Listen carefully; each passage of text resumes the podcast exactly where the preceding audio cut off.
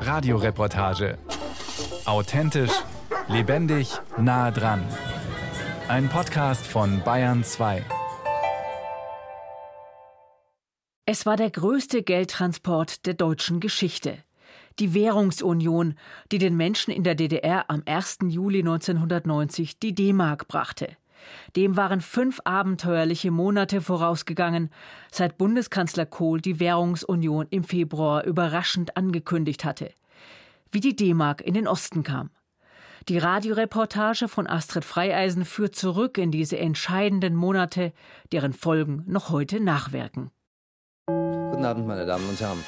Mit der Einführung einer gemeinsamen Währung und der Aufhebung der Grenzkontrollen ist die Einheit Deutschlands seit heute 0 Uhr praktisch vollzogen. Die Bürger der DDR begrüßten die Einführung von Marktwirtschaft und D-Mark mit Jubel, Böllerschüssen und Hubkonzerten.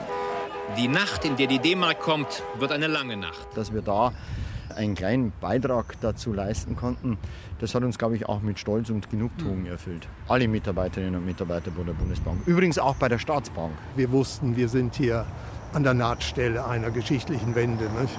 Naja, ein bisschen Bedenken haben wir. Ne? Äh, Mietpreise und so. Wir werden erst mal abwarten, wie es wird. Ob wir arbeitslos werden, ob das Geld reicht. Ob eine D-Mark oder eine Mark. Wir müssen damit auskommen. In dem Moment, wo wir die Währungshoheit über die DDR hatten, hatten wir auch die Möglichkeit, auf die Sowjetunion unmittelbar einzuwirken und den Weg zur Wiedervereinigung zu befördern. Der größte Geldtransport der deutschen Geschichte. Wie die D-Mark in den Osten kam. Eine Sendung von Astrid Freieisen. Bonn, 2. Februar 1990. Keine drei Monate nach dem Fall der Mauer. Bundeskanzler Helmut Kohl erhält von hochrangigen Mitarbeitern eine eindringliche Warnung. Er möge endlich eindeutig Position beziehen, wie es weitergehen soll in Deutschland. Es geht um ein deutliches Signal gegenüber den potenziell ausreisebereiten Menschen in der DDR, dass sich die Verhältnisse in ihrer Heimat in überschaubarer Zeit zum Besseren wenden. Wir sind das Volk! Wir sind das Volk! 2000 DDR-Bürger verlassen jeden Tag ihre Heimat. Sie suchen ihr Glück im Westen. Wie vor dem Mauerfall kommt es in der DDR wieder zu Massendemonstrationen. Die Protestierenden zeigen Plakate. Darauf steht Kommt die D-Mark, bleiben wir, kommt sie nicht, gehen wir zu ihr. Der Druck auf die Politik wächst. Niemand weiß heute, was morgen schon passieren könnte. Warum leistet es sich der Bundeskanzler in dieser Situation zu zögern? Der Grund sind die Warnungen vieler führender Ökonomen. Sie sind sich einig, die Planwirtschaft der DDR und die soziale Marktwirtschaft der Bundesrepublik zwei Welten, unvereinbar. Es brauche einen längerfristigen Stufenplan, um eine neue Ordnung zu schaffen und dabei eine Inflation oder andere chaotische Zustände zu vermeiden. Hinter den Kulissen wird monatelang heftig diskutiert, ohne Ergebnis. Professor Helmut Schlesinger ist Vizepräsident der Deutschen Bundesbank. Die Bundesbank steht für einen Kurs der Vorsicht. Und deshalb ist Schlesinger besorgt, wenn er hört Herr Schlesinger, das ist ganz einfach wir bringen die Mark rüber, eins zu eins. Ich sagte, also so einfach kann ich mir das nicht vorstellen. Auch innerhalb der Führung in der DDR wird immer klarer, dass eine neue Politik her muss, will man die Menschen zu Hause halten. Wilfried Meyer ist in Ostberlin stellvertretender Minister beim Amt für Preise. Wir wussten immer, dass es so nicht weitergeht, weil eben diese Politik in den Abgrund führt, weil sie an der Substanz zehrt, weil sie die Leistungsfähigkeit, die Leistungsbereitschaft der gesamten Bevölkerung mindert. Wilfried Meyer gehört zu den ostdeutschen Ökonomen, die ein Modell entwerfen. Es soll die DDR-Wirtschaft schrittweise und teilweise für Wettbewerb öffnen, aber sie dennoch eigenständig halten. Eine Kopie des Westens ist nicht geplant. In Bonn beobachtet man die Diskussion in Ostberlin und kommt zu dem Ergebnis, dass man sich darauf nicht einlassen will.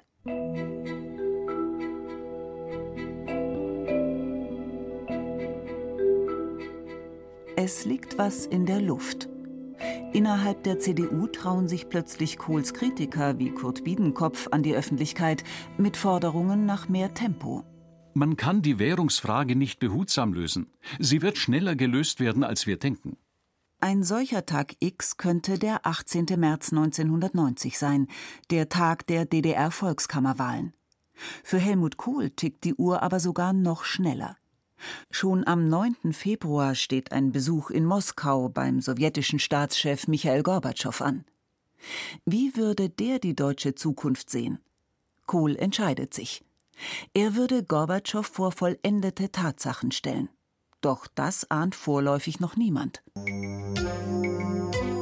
Am 6. Februar ist Bundesbankpräsident Karl Otto Pöhl in den DDR-Fernsehnachrichten zu sehen. Guten Abend, meine Damen und Herren, zur aktuellen Kamera. Unsere Schlagzeilen. Meinungsaustausch. Bankpräsidenten der DDR und der BRD gegen schnelle Einführung der D-Mark in der DDR. Spielte das Wort Währungsunion eine Rolle? Wir haben diese Fragen äh, diskutiert, aber wir stimmen auch darin überein, dass es zumindest verfrüht wäre, über eine Währungsunion heute schon zu sprechen. Hier ist das erste deutsche Fernsehen mit der Tagesschau. Nur eine halbe Stunde nach Pöls Statement in der aktuellen Kamera.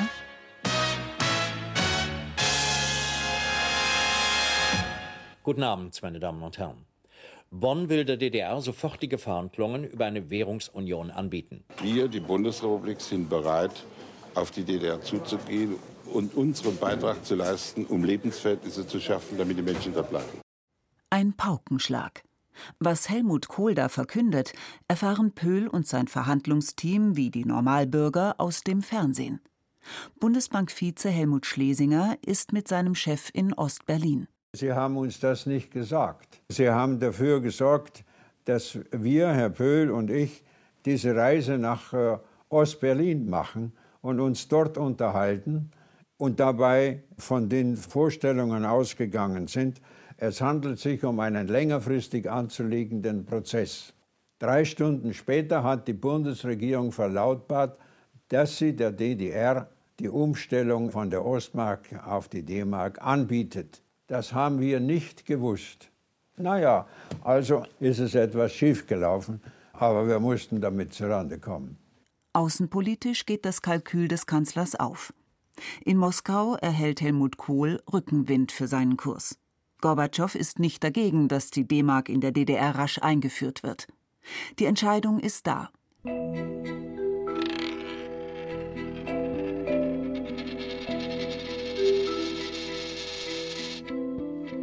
Die neuen Perspektiven erzeugen eine regelrechte Wild-West-Stimmung.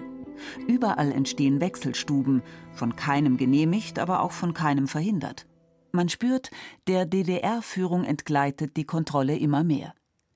Michael Möbius aus Neuruppin in Brandenburg erinnert sich noch genau an diese Zeit. Zu DDR-Zeiten zum Beispiel der Wechselkurs, ich sag mal, der lag eigentlich so 1 zu 5, 1 zu 6. Das waren so die Freundschaftskurse. Wenn man normal getauscht hat, hat Leute gekannt, dann haben die ihnen für 5 Mark Ost eine Mark West gegeben, sage ich mal. Und nach dem Mauerfall ist innerhalb von sechs, acht Wochen der Kurs auf 1 zu 10 bis zu 1 zu 20 verfallen. Bin immer am Bahnhof Zoo an der Wechselstube vorbei. Und ich habe mich richtig erschrocken, stand der Kurs 1 zu 20. Da waren also DDR-Bürger bereit, für 20 DDR-Mark nur eine Westmark in Empfang zu nehmen. Das war schon erstaunlich. Je mehr Zahlen über den Zustand der DDR bekannt werden, desto entsetzter sind die Ökonomen. Die nach eigener Aussage zehntstärkste Volkswirtschaft der Welt arbeitet viel unproduktiver als vermutet. Die Welten in Ost und West klaffen weiter auseinander. Wilfried Meyer, stellvertretender Minister im Amt für Preise der DDR. Aber die Kernfrage war, dass mit dieser über viele Jahre unveränderten Existenz stabiler Preise Widersprüche gewachsen sind. Wir hatten am Ende hatten wir eine Situation, dass für jede Mark, die der Bürger ausgegeben hat für Konsumgüter, hat der Staat 85 Pfennige Subventionen gezahlt. Das ist grauenvoll. Zweitens haben unsere Analysen ergeben, dass zum Beispiel das billige Brot auf den Dörfern haben die Leute an die Schweine verfüttert. weil das so billig war. Brot, Haferflocken zum Beispiel haben die im Konsum massenweise gekauft, haben dann die Schweine verfüttert, die Schweine wieder verkauft und ein gutes Geschäft gemacht. Weil vorherzusehen ist, dass die Subventionen fallen werden und massive Veränderungen bevorstehen, steigen in DDR-Betrieben Anfang 1990 die Löhne. Die Bundesbank rät deshalb nach wie vor zu Vorsicht in der Umtauschfrage, warnt vor Inflation. Verhandlungsführer ist deren Vizepräsident Helmut Schlesinger. Ende März empfiehlt er Folgendes. Und wir haben uns hier den Standpunkt erarbeitet, dass wir 2 zu 1 vorschlagen für die Einlagen und dass wir 2 zu 1 vorschlagen für die Umstellung der laufenden Transaktionen. Das heißt also erstens der Löhne, zweitens der Übertragungen wie Renten und so weiter. Mit dem ersten sind wir mehr oder weniger durchgekommen, mit dem zweiten sind wir völlig abgerutscht. Denn das Bundesfinanzministerium schließt sich zwar der Sicht der Bundesbank an, zunächst. Offiziell verkündet ist dies aber noch nicht. Dann sickert Ende März der Stand der Verhandlungen an die Presse durch. Sofort folgen Massendemonstrationen in der DDR. Die Wut ist groß. Ja, ein bisschen happig, war. Das wird zu eins. Weil die Leute haben ja noch lange noch davor gespart auf die ganze Geld, war. Jetzt sind wir nicht nur 40 Jahre bestraft mit dem Gehalt und der Lebensweise. Jetzt bestraft uns die liebe BAD, die jetzt ja so gut mit den lieben Schwestern und Brüdern meint, nun auch noch mit solchen Kurs. Das heißt, sie halbieren mein Gehalt und das von den Rentnern. Und das finde ich nicht in Ordnung. Das ist unmöglich. Da habe ich gar noch 400 Mark zum Leben im Monat, wenn die Löhne umgetauscht werden.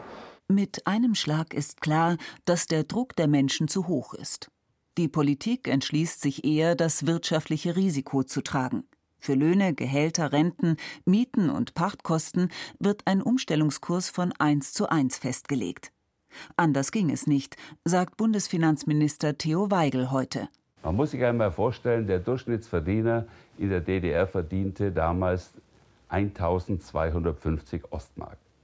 Wenn wir das mit 1 zu 2 umgestellt hätten, dann hätte der noch 625 D-Mark bekommen und sein Kollege in Westdeutschland etwa das Dreifache davon. Was hätte der getan? Der wäre am nächsten Tag aufgebrochen und von Frankfurt an der Oder nach Frankfurt am Main äh, gegangen. Dann hätten wir die Grenze wieder schließen müssen. Unvorstellbar in der damaligen Situation. Guthaben dürfen je nach Höhe und Alter gestaffelt eins zu eins umgetauscht werden. Damit lernten wir schnell umzugehen, erinnert sich Michael Möbius aus Neuruppin. Ja, damals war es allerdings auch üblich, war auch ein Phänomen, dass man für die Familienmitglieder, die mehr hatten und den Rest hätten nur 1 zu 2 tauschen können. Da ist natürlich in der Familie oft gefragt worden, du könntest von mir noch 3000 übernehmen, oder könnt ihr das noch machen? Hat man eigentlich auch gemacht.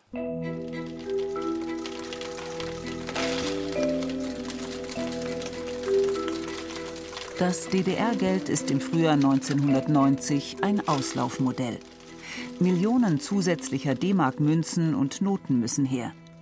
Neben der Bundesdruckerei wird in München die Firma Giesecke und Devrient damit beauftragt.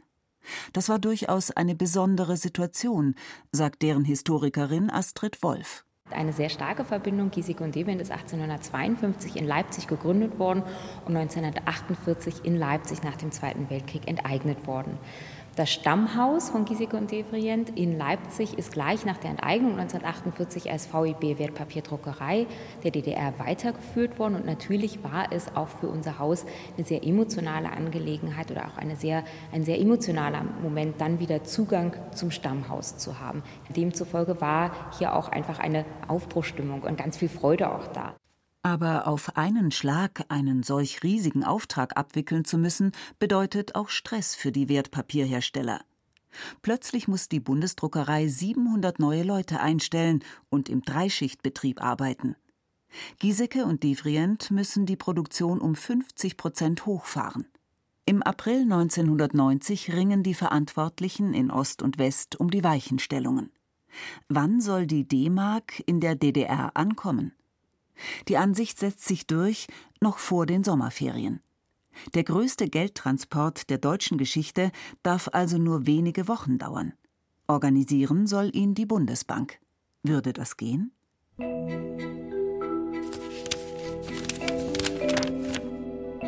München Ludwigstraße, Sitz der Hauptverwaltung der Bundesbank in Bayern. Franz Josef Benedikt ist 1990 34 Jahre alt. Er gehört zum Team, das den Geldtransport organisieren soll. Seine Aufgabe? Versorgung mit Bargeld. Nach einem Patenschaftsmodell sollen die Bundesbanker mit Kollegen aus der Staatsbank neue Filialen in der DDR aufbauen. München wird Dresden und Chemnitz zugeteilt. Anfang Mai reist Franz Josef Benedikt erstmals dorthin. Also ich gestehe, nach den ersten Besuchen der beiden Filialen in Chemnitz und in Dresden hat mir wirklich die Fantasie gefehlt, wie sollen wir das darstellen. Das Bargeld dorthin zu verbringen, die Tresoranlagen wenigstens annähernd auf den Sicherheitsstand den wir im Westen hatten, da waren wir uns sicher, das könnten wir bewerkstelligen. Aber den Umbahnzahlungsverkehr abzuwickeln, wir mussten ja DV-Anlagen installieren. Dann war in vielen Filialen war die Stromversorgung nicht stabil. Die Stromversorgung setzte immer wieder aus. Also das waren Probleme. Da hatten wir am Anfang Zweifel, ob das auch wirklich gelingen würde. In Dresden wird Arvid Mainz kommissarisch zum ersten Direktor der neuen Bundesbankfiliale ernannt. Die Kollegen führen ihn zum Gebäude der Bezirkszentralbank, gelegen am Dr. Külzring. Das äußerlich zwar ganz nett aussah, es war die Deutsche Bank von 1905, die die Staatsbank dort betrieben hat dann. Sie befand sich im Renovierungs- oder wie man hier sagte, Rekonstruktionszustand, innen eingerüstet. Und die Direktion führte uns dann in die erste Etage, Räumlichkeiten wie alte DDR-Wohnzimmer mit gemusterten Blumentapeten und ähnlichen Dingen. Lange Sitzreihen, sodass die Sitzungen immer bei den Direktoren auch stattfinden konnten. Unser Problem war dann, der Tresor war viel zu klein in diesem Gebäude. Arvid Mainz braucht also dringend eine Alternative und er findet sie in der heutigen St. Petersburger Straße, damals Leningradstraße. Fast drei Jahrzehnte später hat Arvid Mainz Fotos von damals dabei, als er wieder vor dem prächtigen Gründerzeitgebäude steht. So schön, wie sich das jetzt darstellt, war das damals natürlich nicht. Dieses Gebäude, das Gelände der Reichsbank, war ein Trümmergrundstück.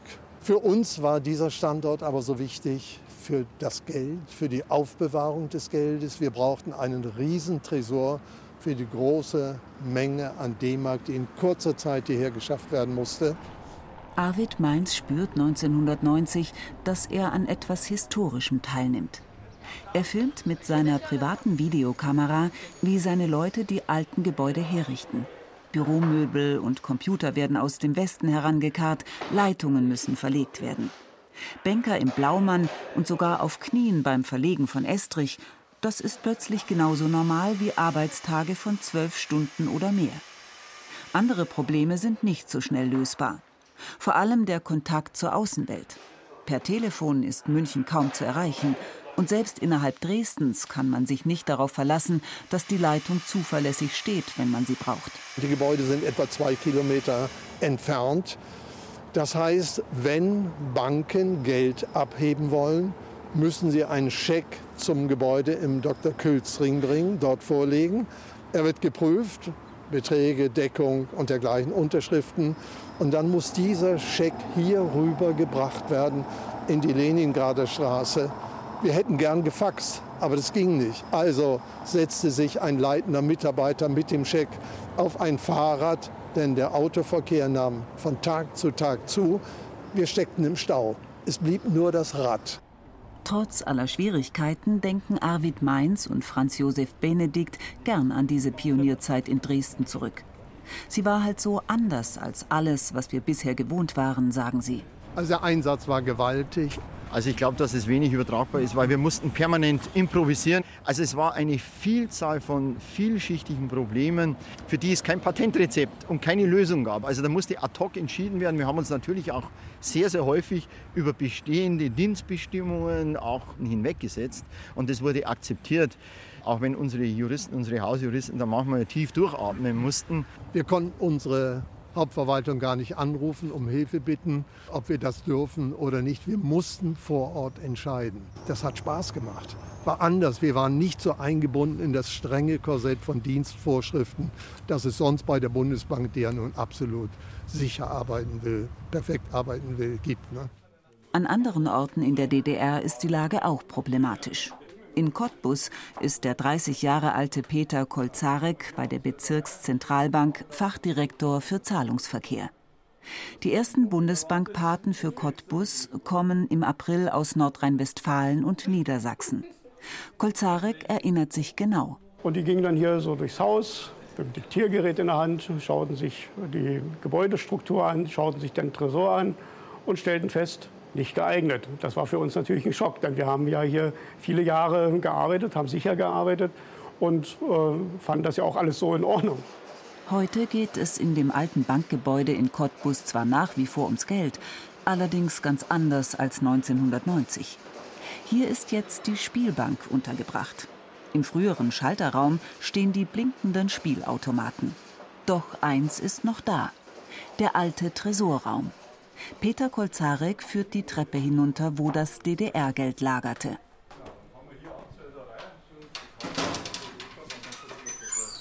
Im Tresor hatten wir ein Fenster, also etwas, was es in der Bundesbank sonst überhaupt nicht gab.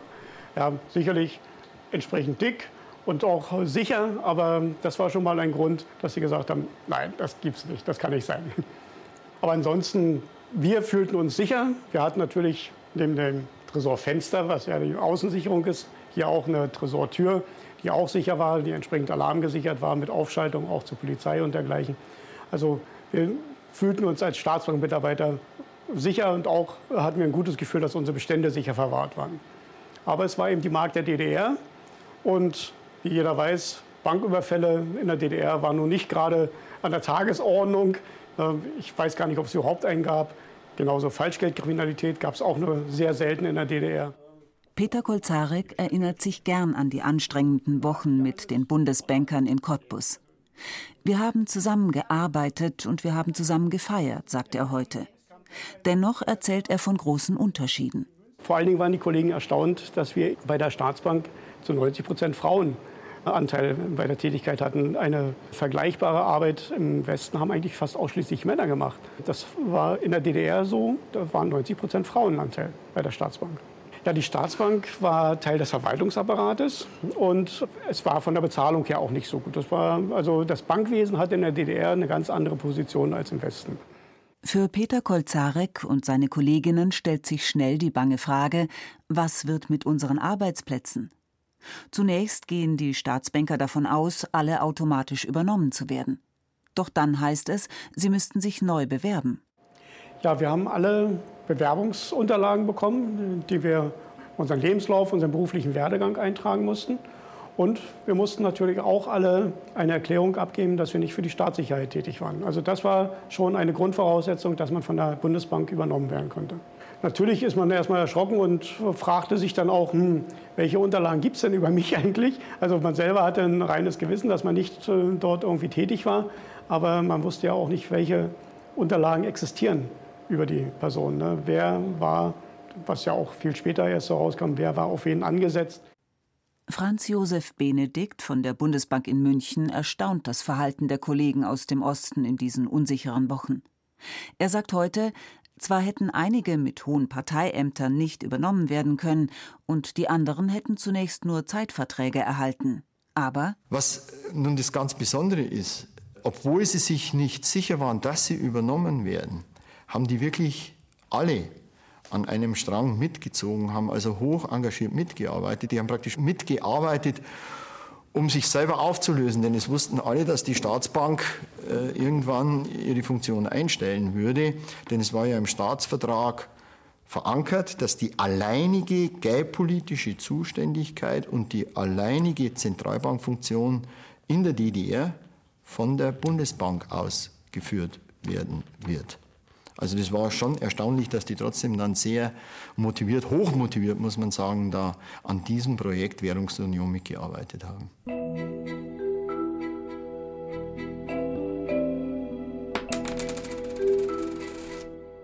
Nach schwierigen Verhandlungen im Rekordtempo sind Anfang Mai zwei Termine in Sicht.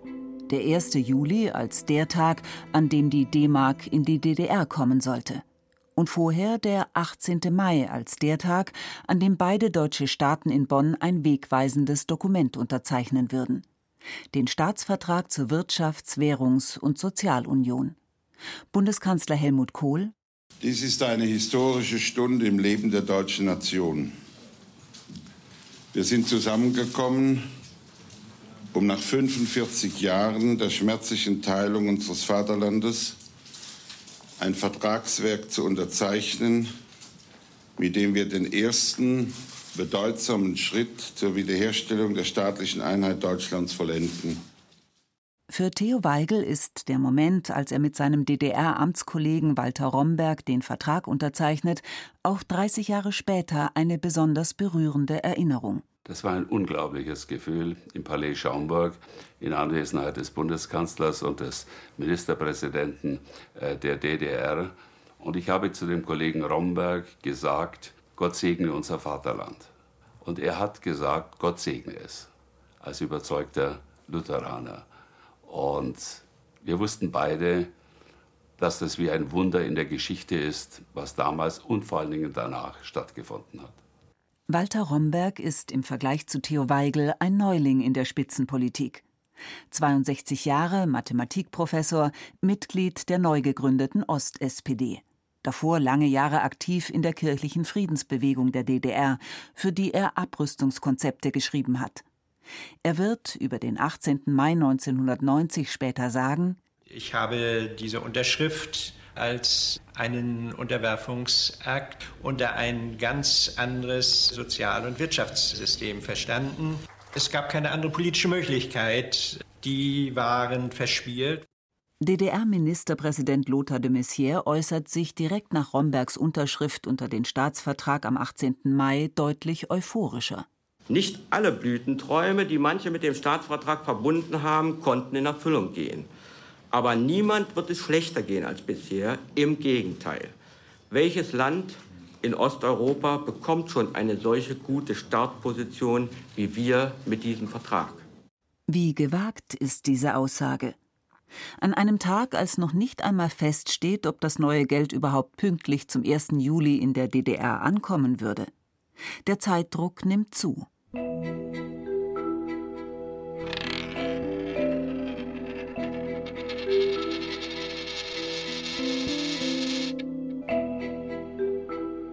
Bundesbankverwaltung München Anfang Juni 1990.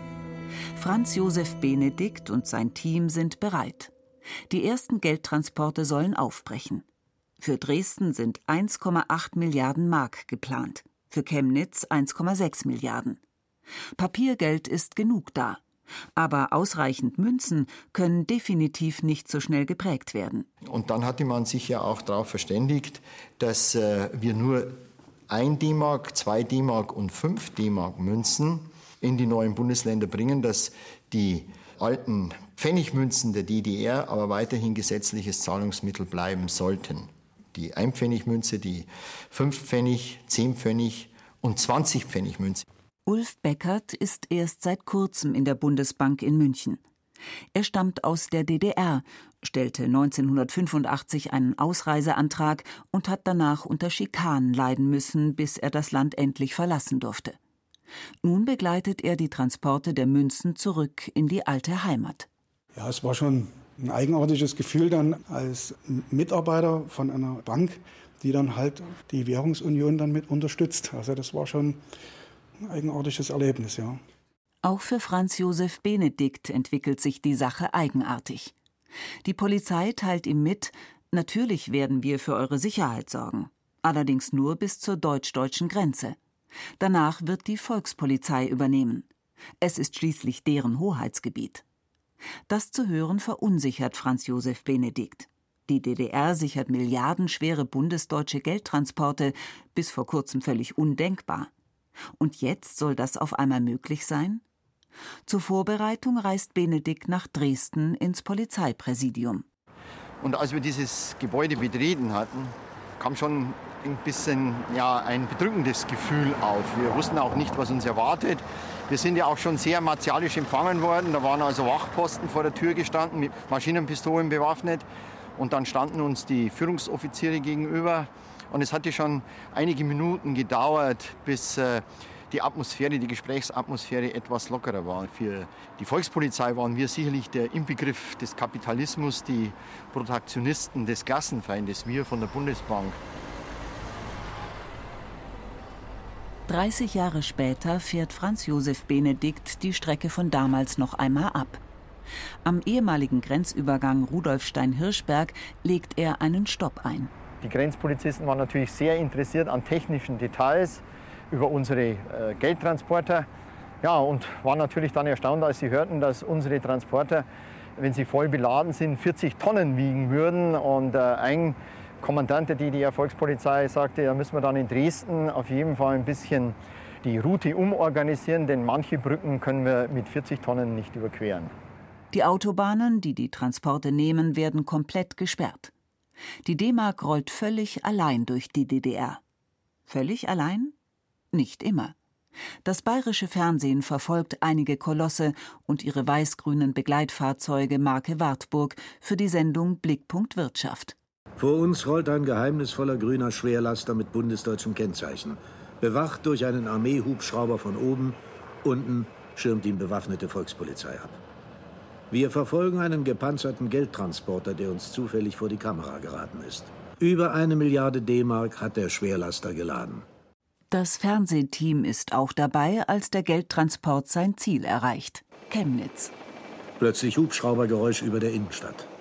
Während die Sparkassen noch alte DDR-Mark zu ihrer späteren Vernichtung einsammeln, rollt der westdeutsche Geldtransporter zu einem abgesperrten Backsteingebäude. Hier hat die Bundesbank eine ihrer 15 DDR-Zweigstellen eingerichtet. Im Nu entsteht ein kleiner Volksauflauf. Die Zuschauer in den Fenstern freuen sich sichtlich über die Ankunft der D-Mark, auf die sie so lange gewartet haben. Es könnte einer jener Transporte mit Münzen gewesen sein, den Ulf Beckert begleitet, der Bundesbank-Mitarbeiter aus München, der aus der DDR stammt. Also das Schwierigste an der ganzen Geschichte war eigentlich, der Hof in Chemnitz, der hatte ein Gefälle, fiel nach hinten ab. Ja, da waren schon zwei, drei Leute äh, beschäftigt, um die Container da einzubremsen sozusagen, sonst äh, wären die unkontrolliert da vom LKW gefallen. Und das bei 600, 700 Kilo, das hätte schon ordentlich was gebracht.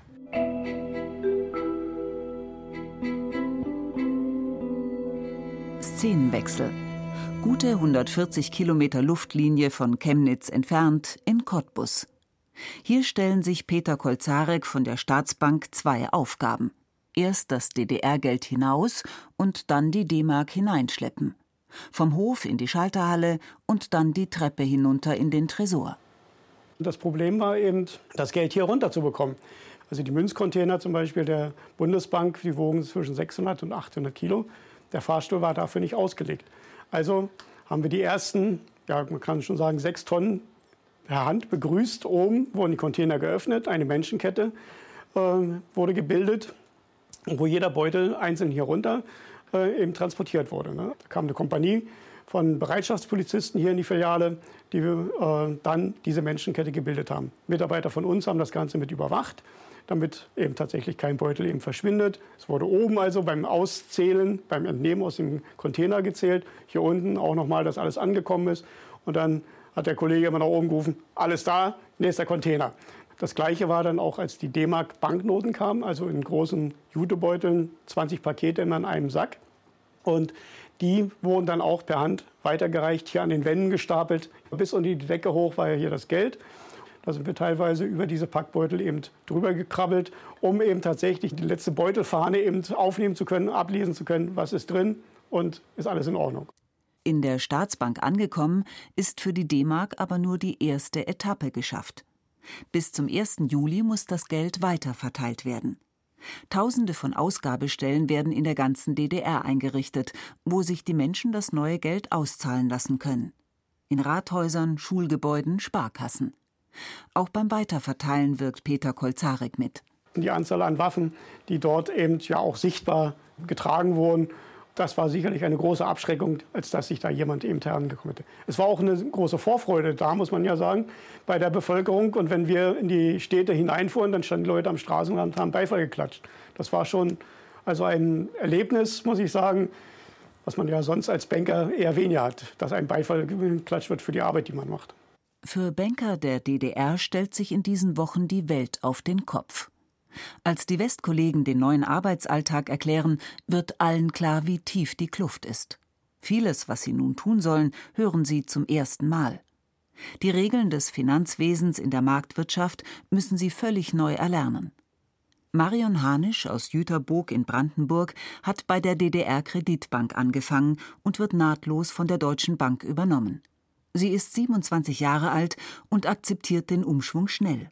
Ich konnte gleich die Beratung mitmachen. Beratung für unsere Kunden und die neue Beratung, eine Wertpapierberatung, so eine normale Geldanlage, so ein, also bei uns hieß es Festzinssparen oder ein Bundesschatzbrief und das war ja, es gab es bei uns nicht. Also für uns war das ein Wahnsinn die Kunden waren so interessiert und so neugierig und wollten sich auch beraten lassen. Und es ging so schnell ineinander über, sodass da habe ich wirklich gemerkt, okay, wir sind da abends erst 21, 22 Uhr nach Hause nach der Beratung. Also so lange waren Kunden da.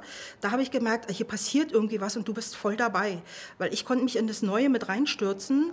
Weil es anfangs in der Bank keine geschlossenen Kabinen für die Beratung gibt, findet diese erst einmal in einer Küche statt. Marion Hanisch schmunzelt heute, wenn sie daran denkt. Vieles klingt jetzt abenteuerlich. Zum Beispiel, wie Marion Hanisch die Tresore ihrer Bank vom DDR-Geld befreit. Jedenfalls war dann da so viel Geld da, dass wir uns gesagt haben, okay, was machen wir jetzt? Telefoniert, dann haben die gesagt, na gut, wir können das Geld nicht holen, wir haben keine Kapazitäten, wir haben zu tun, wir müssen Geld ausliefern, die D-Mark, und wir können aber jetzt nicht das andere Geld reinholen, das müsst ihr bringen. Wie bringen? Ja, macht euch einen Kopf, bringt das. So, dann haben wir gesagt, was machen wir denn jetzt? Und dann haben wir gesagt, okay, dann bringen wir das Geld mit dem Auto hin. Na, ich könnte doch nicht das Geld mit dem Auto dahin bringen.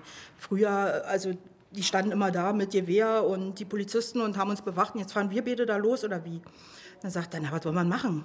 Wir haben keinen Platz mehr. So, dann haben die, ähm, na, haben wir gesagt, okay, unsere Kollegen, die so ein bisschen vom, vom Dorf kamen, dann bringt doch mal diese großen Säcke mit, die Kartoffelsäcke. Wir müssen es ja irgendwo reinpacken. Dann haben die die Säcke mitgebracht, dann haben wir das Geld da reingeschmissen.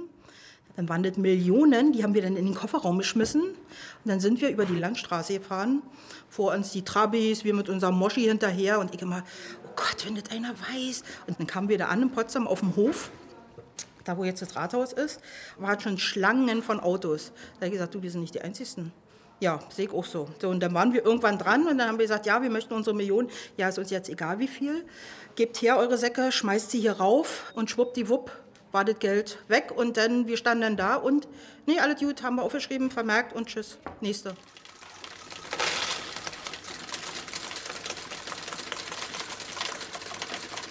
Der Weg der DDR-Mark geht aber noch weiter.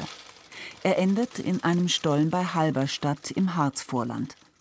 Angelegt wurde er von den Nazis und später von der Nationalen Volksarmee der DDR genutzt.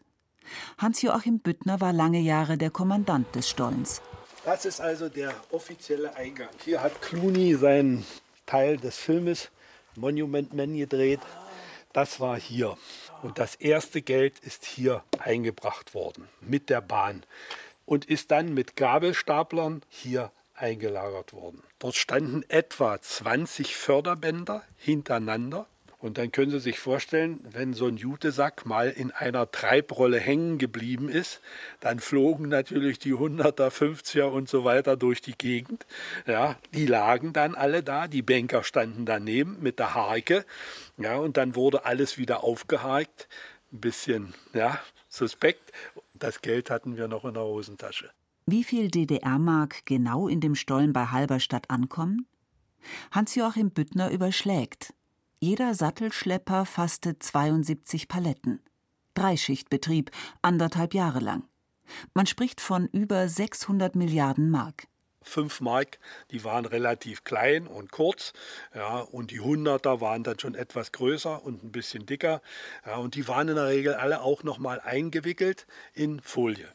Und da haben wir uns dann schon immer gedacht, wie soll das dann unten drin verrotten? Die Antwort ist, das Geld verrottet eben nicht. Etwa zehn Jahre nach der Wiedervereinigung fällt auf, dass im Internet DDR-Geld zum Verkauf angeboten wird. Man schaut im Stollen nach und stellt fest, in die Mauern vor den Milliarden sind Löcher gebrochen, etliche Säcke fehlen. Die Diebe werden gefasst und verurteilt. Die DDR-Mark weggeschafft und verbrannt. Die Tore im Stollen zu Halberstadt schließen sich. Die Dimensionen der Geldtransporte im Frühsommer 1990 sind gigantisch. 28 Milliarden D-Mark wechseln von West nach Ost. Über 1000 Tonnen Scheine und Münzen. Zwar verschwinden 180.000 Überweisungen wie in einem Bermuda-Dreieck, aber das Geld wird erstattet. Am Ende ist die Bilanz makellos. Es passiert überhaupt nichts Illegales. Die einzige Schlagzeile ist geradezu lächerlich. Geldsack plumpst von Laster und platzt. Fopos lesen alle Scheine von der Straße auf. Warum der größte Geldtransport der deutschen Geschichte so reibungslos verläuft, darauf hat Professor Christian Pfeiffer, der bekannteste deutsche Kriminologe, eine Antwort. Eine geniale Leistung der Fachleute, die für diesen Transport zuständig waren. Normalerweise wäre doch irgendwas rausgekommen und dann hätte man die Mafia vor Ort gehabt. Das wussten die aber natürlich, weil es ja der größte Geldtransport in der Geschichte damals war, den es je gegeben hat. So viel Bargeld auf einmal. Dann war keiner darauf vorbereitet, in der Windeseile einen irrsinnigen Überfall zu organisieren, der größer gewesen wäre, was alles damals bekannt war. Bankraub in England, dieser Postraub, das wäre eine Kleinigkeit gewesen gegen das, was hier in Deutschland möglich war, aber die Kriminellen haben es verpasst. 1. Juli. Der große Tag ist da. DDR-Fernsehen, aktuelle Kamera. Rund 10.000 Menschen waren der extra Werbetour der Deutschen Bank gefolgt, die heute Nacht Punkt 0 Uhr ihre Hauptfiliale in Berlin eröffnete. Vor allen anderen Geldinstituten. Was als große Werbeaktion gedacht war, entpuppte sich bald zum Skandal. Bereits eine Stunde nach Öffnung der Geschäftsstelle trugen Sanitäter erste Bewusstlose in das Gebäude. Mehrere Eingequetschte erlitten hysterische Anfälle. Was die Sprecherin meldet, dokumentiert der Fernsehbericht allerdings nicht mit Bildern. Zu sehen sind bloß Trauben von aufgeregten Menschen, die sich an Bankschaltern drängen. Marion Hanisch von der DDR-Kreditbank in Jüterburg erlebt den ersten Tag mit der D-Mark so. Wir sind zur Arbeit gekommen und da standen alle. Und wir, wir wussten überhaupt nicht, was wir machen sollten. Wir standen da drin und haben gesagt, okay, was machen wir jetzt? So viele Leute, die kriegen wir hier niemals rein. Was machen wir jetzt? Und wir mussten es aber nachher tatsächlich so machen, dass wir immer nur ein paar Leute in den Schalterbereich lassen konnten, aus Sicherheitsgründen dann auch, und haben dann abgeschlossen. Und äh, wenn die Leute raus waren, jubelnd, also wirklich Tränen in den Augen, die hielten ihre Scheine, waren mega glücklich und konnten es kaum fassen. Und manchmal hatten wir dann noch Zeit und haben gesagt, und jetzt? Na, jetzt fahren wir in den Westen, jetzt gehen wir einkaufen. Der 1. Juli 1990 ist ein Sonntag.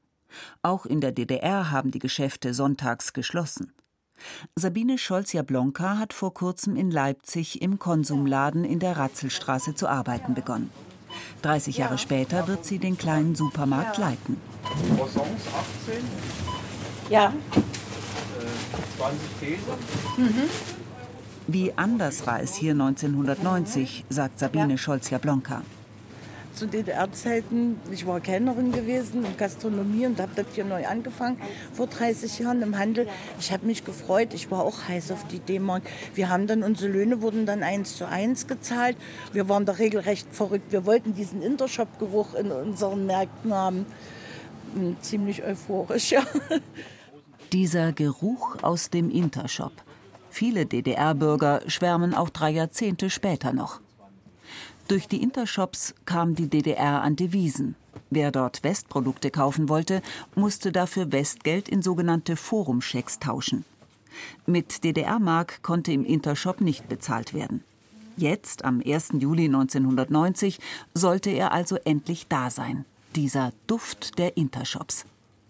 Sabine Scholz-Jablonka und ihre damalige Chefin Petra Herrmann schaffen an diesem Sonntag im Konsumladen Platz in ihren Regalen. Platz für die heiß begehrten Waren aus dem Westen. Diesen Duft vom Intershop, die Seife oder so Lux hier so. Lux, schau mal, Kaffee, Westware allgemein mal Wir wollten den haben, Duft ne? endlich hier drin haben. Ja, das Aber das Eigentliche, das kam nicht. Ne? Ja, sehr große Erwartungen hatten wir. Aber leider wurden wir ein bisschen enttäuscht und wir sind dann auch ziemlich niedergeschmettert nach Hause gegangen an unserem freiwilligen Sonntag den wir hier verbracht haben, weil die Regale waren leer und wir wollten die bestückt haben mit westlicher Ware. Und das war nicht. Nein, das war nicht. Also wie gesagt, wir haben dann auch schön gefrontet, breit gezogen, damit überhaupt was in den Regalen war. Weil das war ja kein schöner Anblick, es war alles leer. Wir haben alles geputzt und dann Schwartau breit gezogen, Joghurt breit gezogen. Es war eben nicht so die ganzen verschiedenen Kaffeesorten oder Weinsorten. Hat man immer nur so Step by Step. Nur waren wir auch ein kleiner Laden, muss ich dazu sagen. Ja. Und das ging ja auf Zuteilung. Da sind wir bestimmt ziemlich am Ende gewesen. Mit der Zuteilung. Als die beiden Frauen am Montag ihren Konsumladen öffnen, sehen sie sich einer Menschenschlange gegenüber. Und sehr schnell sehr enttäuschten Kunden.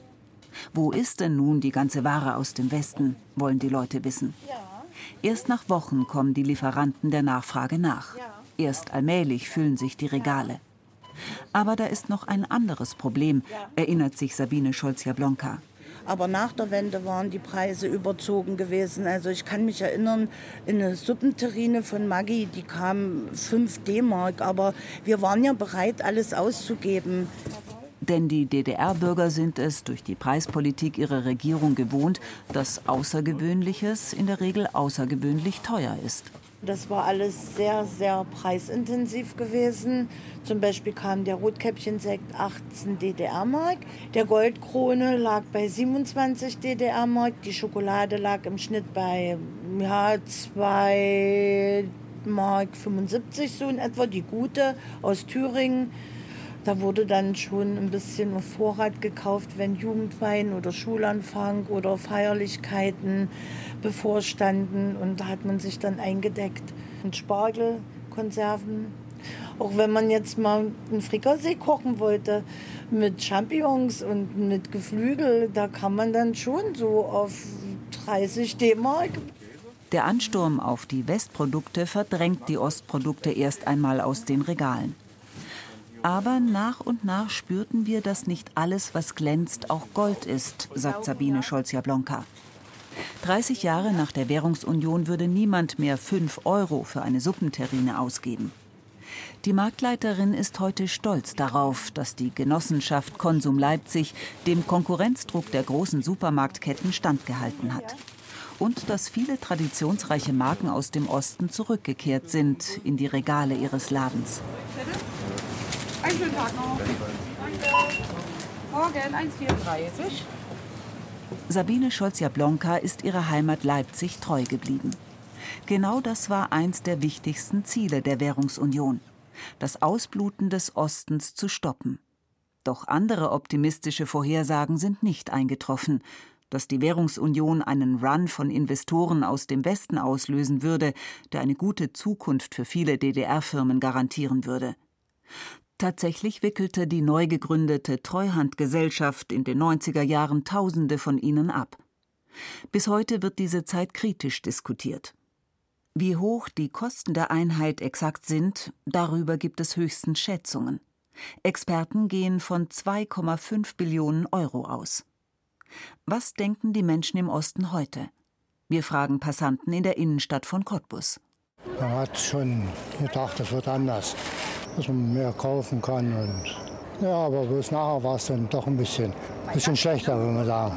Natürlich vorhin gleich ein bisschen verteilt dann nachher, dass viel hier kaputt gegangen ist, was eigentlich normalerweise hätte bestehen bleiben können. Aber sonst war schon für uns ganz gut. Ja gut, wir kommen eigentlich aus mit unserem Geld und mit der D-Mark. Ich habe mich nicht gefreut, denn ich habe eine gute Vergangenheit und ich kann jetzt nicht sagen, dass ich unbedingt auf die D-Mark gewartet habe. Denn man musste sich mächtig umstellen. Und ich sage mal, letztendlich ist es für uns recht schwierig geworden. Naja, ich muss Ihnen ganz ehrlich sagen, gefreut auf die D-Mark habe ich mich eigentlich schon. Ich habe das dann ein bisschen auch skeptisch gesehen. Wir haben ja dann auch alle, also ich jedenfalls, habe dann auch meine Arbeit verloren. Und da habe ich so gedacht, naja, jetzt hast du die D-Mark und arbeiten darfst du auch nicht mehr gehen. Aber so, wir kommen zurecht nicht und sparsam nicht. Als die beiden Finanzminister Walter Romberg und Theo Weigel die Währungsunion am 1. Juli 1990 der Presse vorstellen, steht vor ihnen ein Bouquet aus gelben und orangefarbenen Sommerblumen. Über ihnen prangt ein großes Schild. Die Regierung der DDR informiert. Start in die soziale Marktwirtschaft. Hinter den Politikern liegen keine fünf Monate, seit Helmut Kohl überraschend verkündete, mit der DDR verhandeln zu wollen eine anstrengende Zeit mit immensem Erfolgsdruck.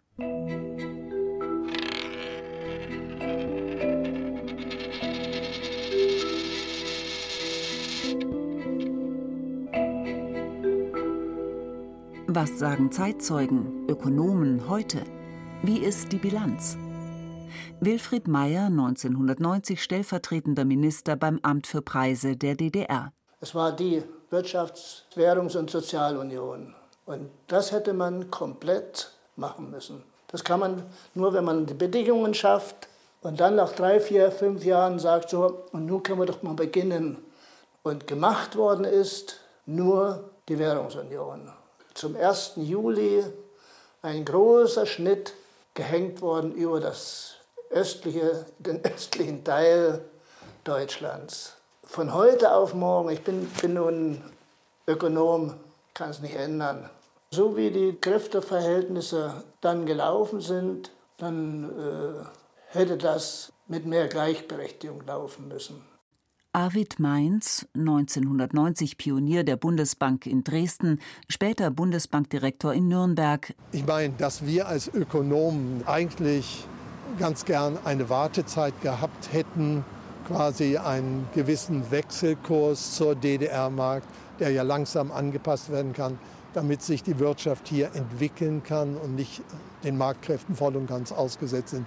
Das ist klar, aber die Zeit hatte man nicht. Ne?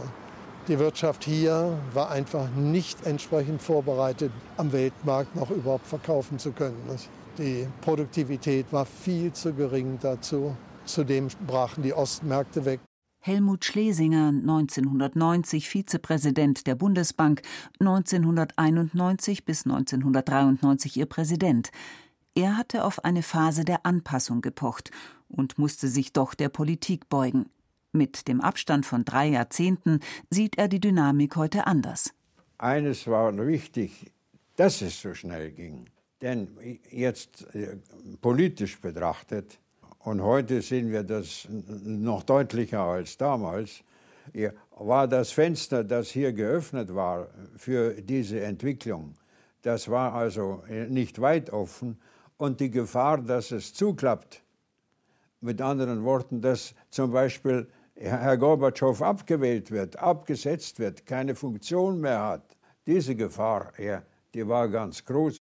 Revolutionen finden in Lehrbüchern nicht statt. Das hatte Kurt Biedenkopf den Volkswirten in der Diskussion um die Währungsunion kühl entgegengehalten. Allerdings sind auch die blühenden Landschaften von Kanzler Kohl nicht so gewachsen, wie man sich das 1990 gewünscht hatte. Der größte Geldtransport der deutschen Geschichte. Politisch war er sicher unvermeidlich. Aber für die Wirtschaft ist er ein Erbe, an dem Deutschland bis heute schwer tragen muss. Der größte Geldtransport der deutschen Geschichte, wie die D-Mark in den Osten kam. Eine Radioreportage von Astrid Freieisen. Redaktion Christine Bergmann. Mitarbeit Martina Schuster und Johannes Türmer. Technik Andreas Lucke. Es sprachen Rachel Comtes und Martin Vogt. Sie hörten eine Sendung des Bayerischen Rundfunks aus dem Jahre 2020. Sie finden sie unter bayern2.de als Podcast Radioreportage und überall, wo es Podcasts gibt.